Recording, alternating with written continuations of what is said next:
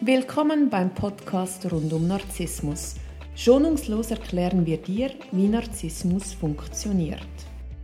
Wir, Martina Müller und Chris Övre vom Verein für Opfer von Narzissten, geben dir wöchentlich einen Einblick zu diesem Thema. Wir sind auch online für dich da.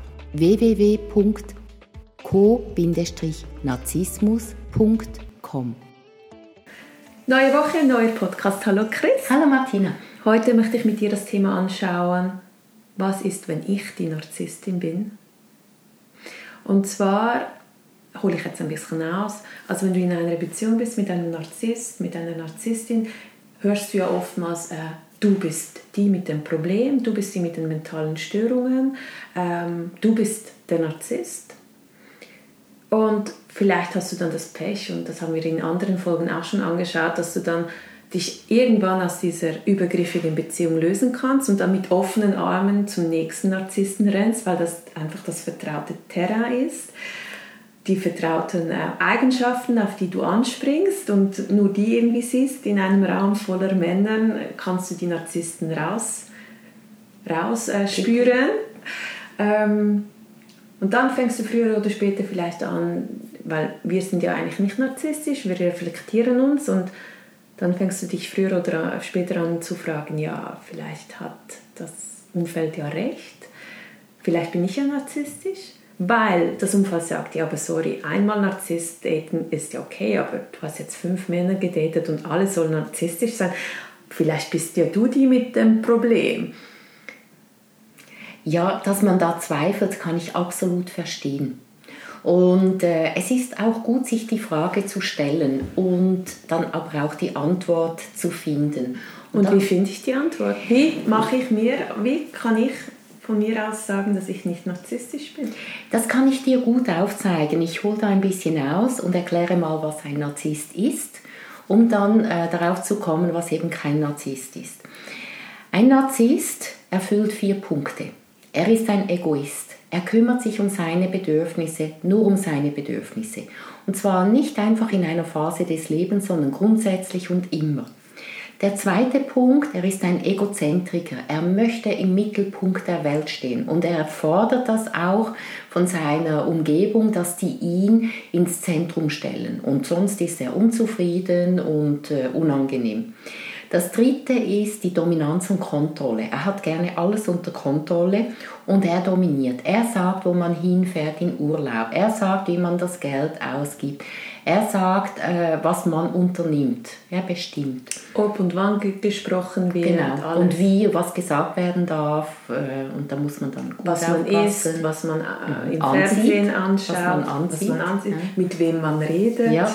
Das ist so Dominanz und Kontrolle. Und der letzte und der wichtigste Punkt ist die fehlende Empathie. Er kann keine Empathie empfinden. Er kann zwar Gefühle sehr gut lesen und auch Bedürftigkeit äh, erkennen, das ist ja äh, wie ein Trüffelhund findet er das, aber selber Empathie fühlen kann er nicht. Das ist ein Narzissten. Es kann ein Mann sein oder eine Frau. Jetzt, wenn man sich fragt, äh, ist man jetzt auch ein Narzisst und man ist eigentlich ein Co-Narzisst, dann gehe ich jetzt auch wieder die vier Punkte durch. Der Egoismus. Also als Co-Narzisst interessiere ich mich ja nicht für mich, wie es mir geht, sondern wie es dem Narzissten geht. Beziehungsweise wie ich es dem Narzissten bestmöglichst einrichten kann, dass er mich nicht die ganze Zeit kritisiert. Ja, genau. Also äh, es kommt dann auf einen zurück. Also wenn ich jetzt alles gut mache, wenn ich alles für den Narzissten mache, dann geht es mir gut. Aber grundsätzlich ist der Fokus auf seinen Bedürfnis. Mhm. Das bedeutet, man ist schon mal kein Narzisst. Mhm. Der zweite Punkt ist Egozentrik. Äh, wenn man ein Co-Narzisst ist, will man schauen, dass der Egoist immer im Mittelpunkt steht. Also ich schöpfe zuerst den Narzissten, bevor ich mir selber äh, schöpfe.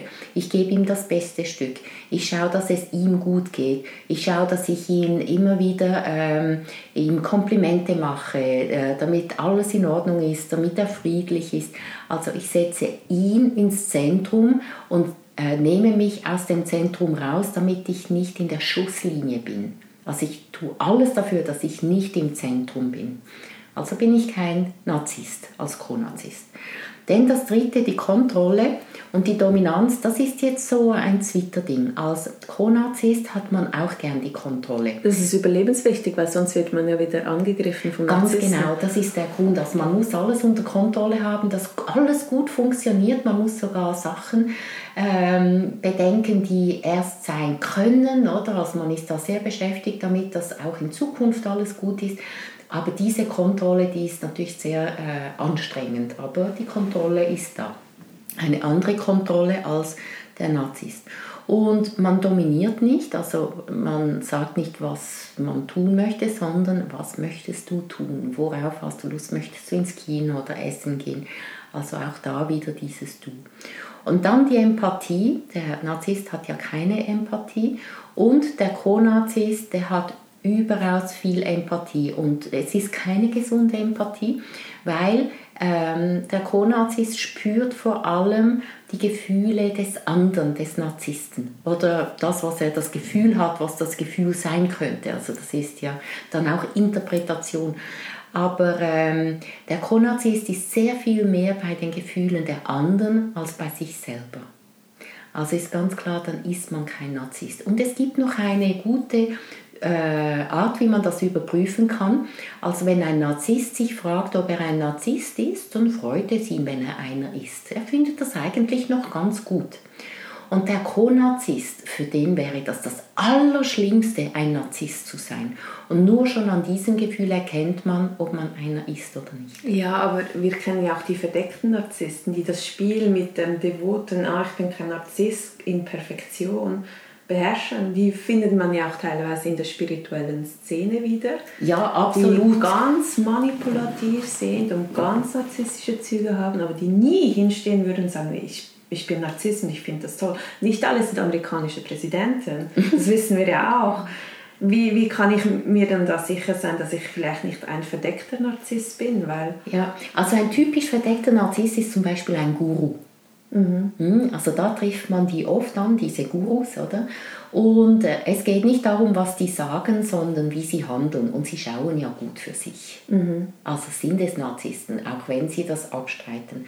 Und ähm, ein verdeckter Narzisst, da hast du absolut recht, der wird von sich behaupten, nein, natürlich bin ich kein und ich möchte das auch nicht sein, aber wenn er ehrlich ist zu sich selber, dann ist er ein bisschen stolz darauf und kichert innerlich, weil er sich geschickt Weil die haben ja auch keine Selbstreflexion, aber Leute, die keine Selbstreflexion haben, die wissen das ja nicht, dass sie keine Selbstreflexion haben. Da kann man ja nicht dann so einen, einen Punkt machen, okay, ich kann mich jetzt nicht selbst reflektieren, ich muss ein Narzisst sein. Mhm.